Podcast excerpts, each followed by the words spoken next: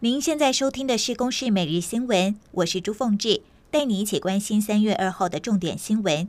昨天下午，嘉义东石乡的永丰烟火公司疑似作业不慎闪燃，造成了一名员工全身有百分之五十以上烧烫伤。消防局勒令停工，直到改善完成才能够复工。另外，昨天晚间桃园平镇的一间工厂则是传出火警，由于有一名女性员工疑似在现场，消防局目前正在进行残火处理以及做最后的确认。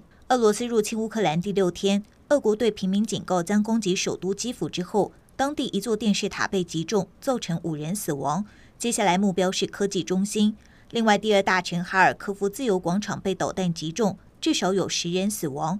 而第二轮会谈预计在周三登场。乌克兰总统杰林斯基要求先停火。联合国发布气候变迁影响与调适报告，未来十八年里，暖化的地球将无可避免地让世界变得更病态、更多饥荒、更贫穷，也更加晦暗。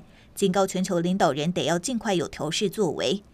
物价飙涨，最新的消费者信心指数持续下滑，尤其对物价水准的信心创下了十二年六个月以来的新低。另外，手摇饮五十岚宣布，三月一号开始，北北基门市调整售价，除了七十五元品项之外，全部饮品调涨五块钱。联合国统计，俄罗斯入侵乌克兰以来，当地已经有超过五十万人出逃，大多数涌入邻近国家。欧盟二十七国准备给予这些乌克兰人三年居留和工作的权利。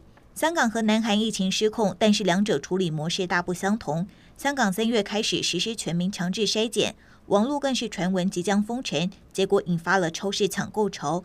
而南韩政府则是决定松绑防疫规定，到餐厅、酒吧不需要出示疫苗护照或者筛检阴性证明。